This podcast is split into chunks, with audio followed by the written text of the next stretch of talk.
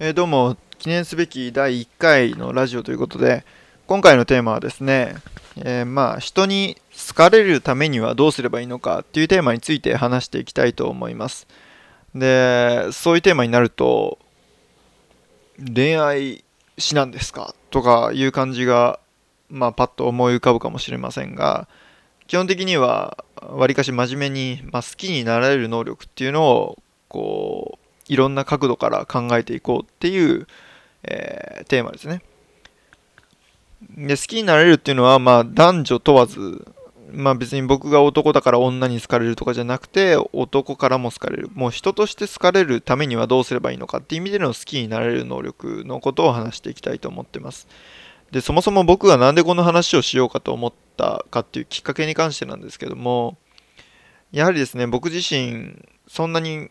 多くの人から好かれるタイプではないんですね。で、まあ、そんなに人気者っていう感じの人でもないし、まあそもそも人気者なんて本当にクラスに1人とか30人に1人ぐらいですよね。大体人気者っぽい性格の持ち主っていうのは。で、そういうふうに考えてた時に、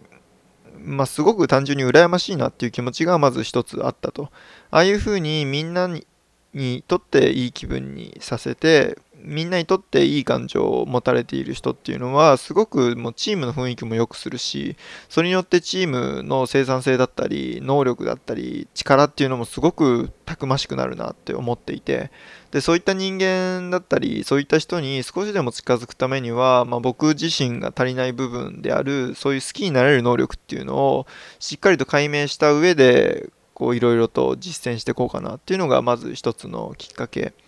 で、2つ目としては、まあ、自分自身、感情で物事を決めていることがすごく多いなと感じていて、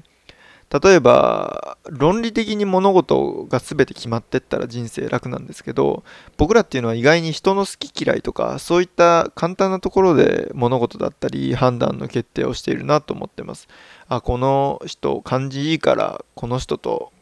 この人ならとか、あ、この人ちょっと感じ悪いからやめとこうとか、そんな感じで僕らは日常生活からまあ何から何までこう意思決定をしてるなと僕は感じています。例えば飲食店でも、まあ、店員さんのこう態度が少し微妙だなと思ったらなぜか知らないけれども足がちょっと遠のいていくしっていう感じで、まあ、すごく僕らって感情に左右されて生きてるなと思ってます。でその中で感情に左右されて生きていく中でいい感情を相手に持ってもらえるっていうのは相手にとってもすごくそれ自身がいいことだし僕自身にとっても、まあ、その人がより自分にとっていい方向に動いてくれたりチーム自身がいい方向に動いてくれたりっていう意味ですごくいい効果が自分の人生にもあるかなと思ったのでこのテーマにしました。でそもそもこの好きになれる能力を高めるにあたって何を考えていくのかっていうとやはりコミュニケーションについて考える必要があるんですね。でコミュニケーションというのは2つの種類があって言語コミュニケーションと非言語コミュニケーション、え言語コミュニケーションについては今こうして僕が話している文字面、え、しっかりと日本語のこの意味だったり言葉の一つ一つに対してのコミュニケーション方法ですね。で、逆に非言語コミュニケーションっていうのは、ジェスチャーであったり、えー、体の雰囲気であったり、姿勢であったり、髪型であったりっていう、えー、言語ではない部分の伝わってくる情報だったりのコミュニケーションになります。で、今回テーマにするのは、この言語コミュニケーションの部分をテーマにしていこうと思っています。で言語コミュニケーションにおいて、まあ、何をテーマにするかっていうことなんですけども僕自身たちがどういうふうな言語コミュニケーションを取れば人から好きになられるようなことそういう能力っていうのを高めることができるのかどのような返答をすれば人から好きになられるような方向性に自分を持っていけるのかっていう話をしていきたいと思ってます。で、僕自身このテーマを学んでいてですね、自分に足りない部分がすごく見えてきたし、すべての、こう、今から話すことが自分にブーメランになって帰ってくるみたいなことが多かったので、結構この話を聞いた後に自分の会話だったり、自分の日常生活っていうのを振り返ってみる。えー、もっと簡単な方法としては、誰かと誰かが話していることを客観的にこのえー、枠組みに沿って分類してみるっていうことをするといかに僕らが好きになられるようなコミュニケーションの取り方をできてないのかっていうのが、まあ、虚実に現れる感じとなってます。というわけでですね、これから話していきたいと思ってます。で、言語コミュニケーションの好きになれる能力を高めるためにはってことなんですけども、基本的にコミュニケーションっていうのは、え、キャッチボールみたいなもんですよね。相手が何か話してきて、自分が何かを返してっていうことで、まずこの返答について考えていきたいと思ってます。で、コミュニケーションにおける返答についてなんですけども、基本的には返答には6パターンがあると思っています。えー、大雑把にサクッと説明すると、まず第1が解決策、えー、第2が無関心、第3が私の話、第4が反論、第5が解説、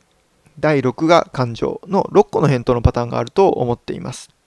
で、一つずつ話していくと、解決策っていうのは、相手がなんかこう話してきたことに対して、あ、これはこれはこうした方がいいんじゃないとか、こうすればいいんじゃないっていう解決策を示すパターン。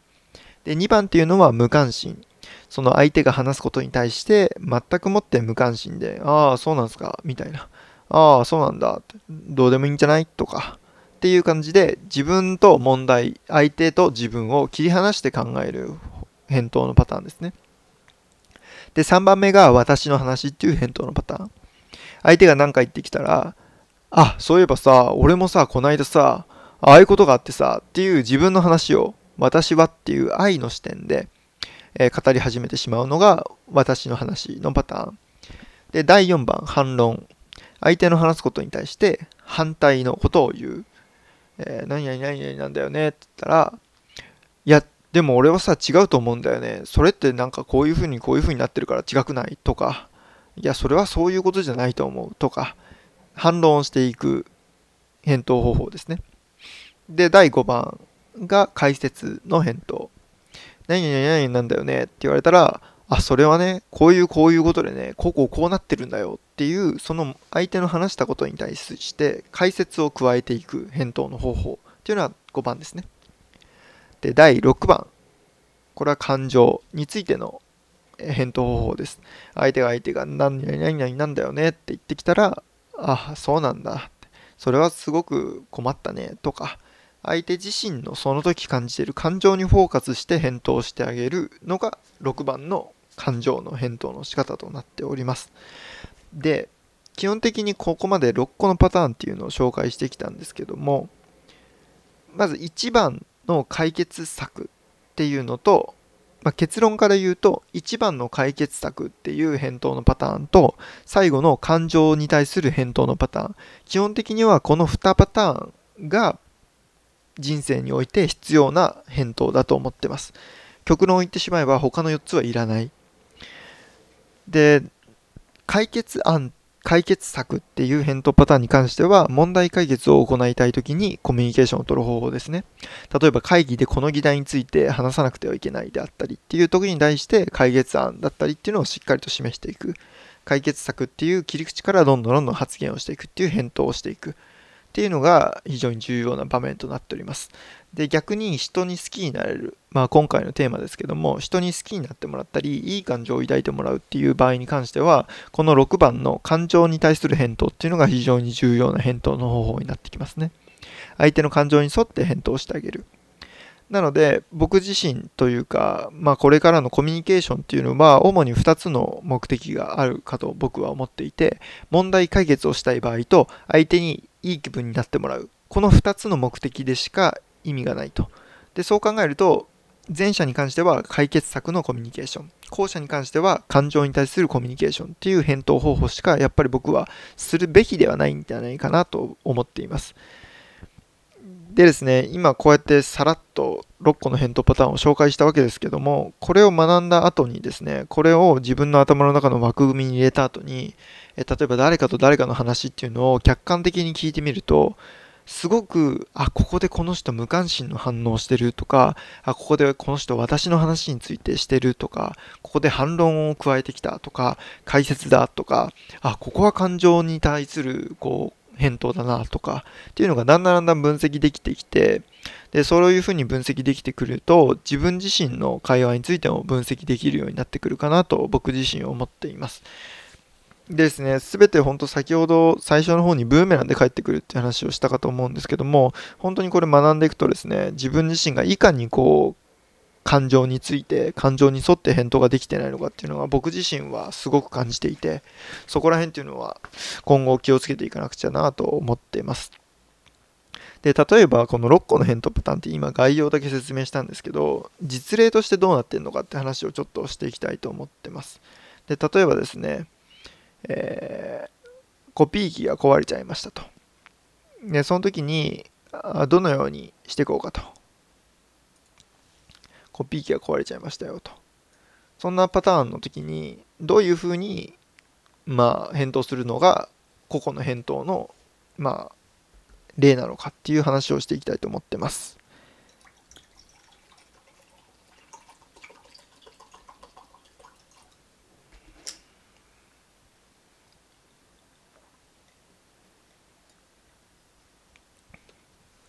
で、まずですね、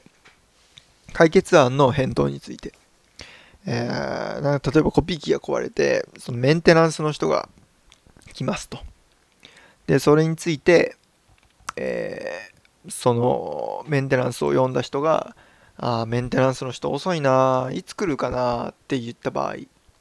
この一言に対して、あなたならどういう言葉を投げかけますか？そして自分のそのパッと出てきた言葉っていうのが6個のパターンのうちのどれにこう分類されますかっていうことを少し考えてみてほしいんですね。で僕の場合は、えー、無関心の返答をがパッと思い浮かんできました。ああまあそのうち来るんじゃないですかねと。でこれって僕がパッと思い浮かんだので僕は多分日頃こういう反応をしてしまっているのかもしれないんですけども完全に無関心ですよね。そのうち来るんじゃないですかって。完全に相手の感情とか相手の問題と自分を切り離して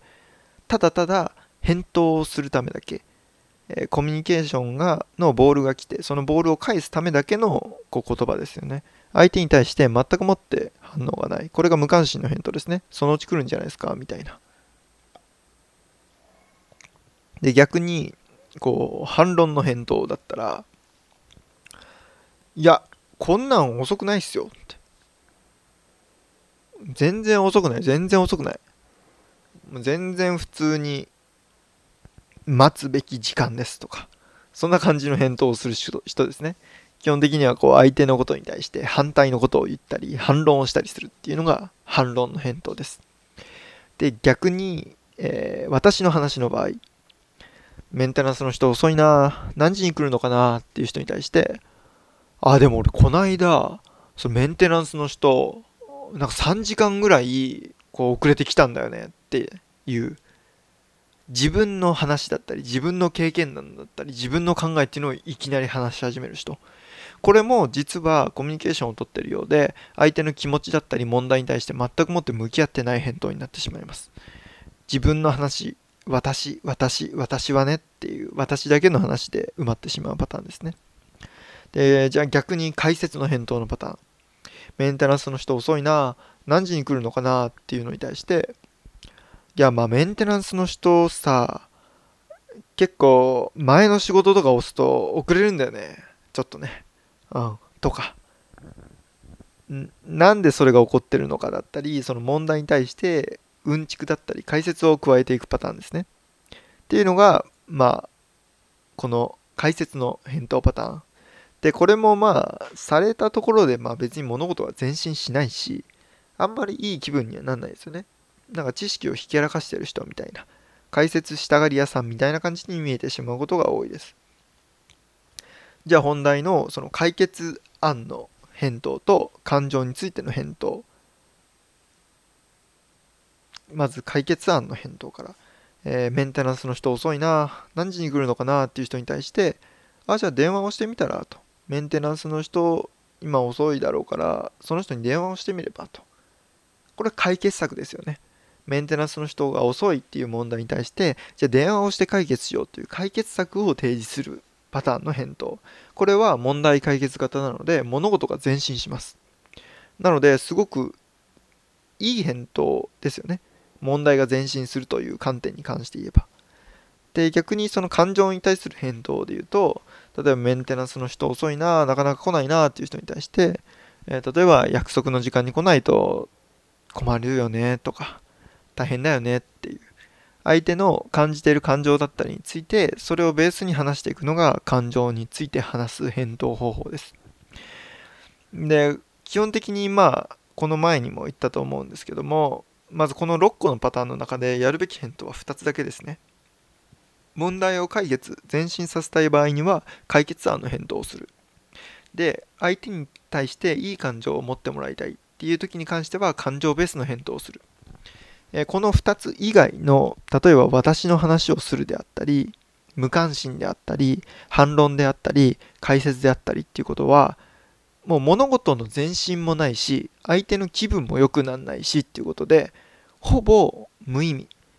もはやマイナスにもなりかねない返答方法になると僕は思っています。なので僕自身も日頃のコミュニケーションから意識して自分が解決策のコミュニケーションを取るべき場面なのか、それとも感情のコミュニケーションを取るべき場面なのかっていう場面の自分自身の判断をした上で、その場面場面の第三者が話しているところに関して、なんか試しにこう、分類してみてほしいんですね、6個のパターンに。そういう分類を何回も何回もしていくと、なんとなく自分自身の会話も冷静に分類できたりするようになってくると思っています。え少なくとも僕自身の場合はですね、最初は本当に、まあどうなんだろうなと、なんだかんだぼんやりとした状態で、こう、この、まあ、6個の返答パターンを考えていたんですけども、え誰かの他人の話を聞きながら、あ、この人は今すごく私の話をしている。相手のことを考えずに私、私、私っていう話しかしてないって思ったり、あ、この返答は無関心だな、相手の感情に寄せれてないなって思ったり、逆にこれ反論ちょっとしすぎじゃないと思ったりっていうところでまず第三者の会話に対してこうやってみるのもいいかもしれないですね。でそれこそですね僕自身はこれとは別にまあとあるイケメン難病のイケメン大学生とスーパーニートが、えー、死ぬほど元気にゲスな話をするラジオっていうところでえー、まあ、イケメン大学生とニートが話すっていうラジオをやってるんですけども、そのラジオとか聞くとですね、僕自身が、あ、ここすごい無関心だな、僕って思ったり、あ、私の話をしたがりだな、この自分であったり、あ、ここちょっと反論口調になってるな、であったり、あ、ここ解説加えてるなって思ったり、まあ、もちろんラジオっていうコンテンツにするにあたって、まあ、大切な要素ではあるんですけども自分の日常生活では気をつけていかなくちゃいけないところかなと感じながらこう分析したりもできてますね。でそういった意味でですね、まあ、例えば他の会話の第三者対第三者の会話でやってみるであったり、えー、まあ僕のラジオを聞いてみてですね、えー、ちょっと分類してみたりっていうことをちょっとやってみるとすごく世界が広がるしより相手の感情について話せたりっていうのを意識的にできるようになるので、え、人間関係だったり好きになられるっていう能力の向上につながるのではないかなと思ってます。え、ではまとめますと、まあ、基本的に人間っていうのは、え、感情で物事を決めてしまうんですよと。え僕自身もそうであるように人間というのは論理的じゃなくて感情的に物事を決めがちなんですよと。じゃあその感情で物事を決めるんですけどそれって結局人が好きかどうかなんですよねと。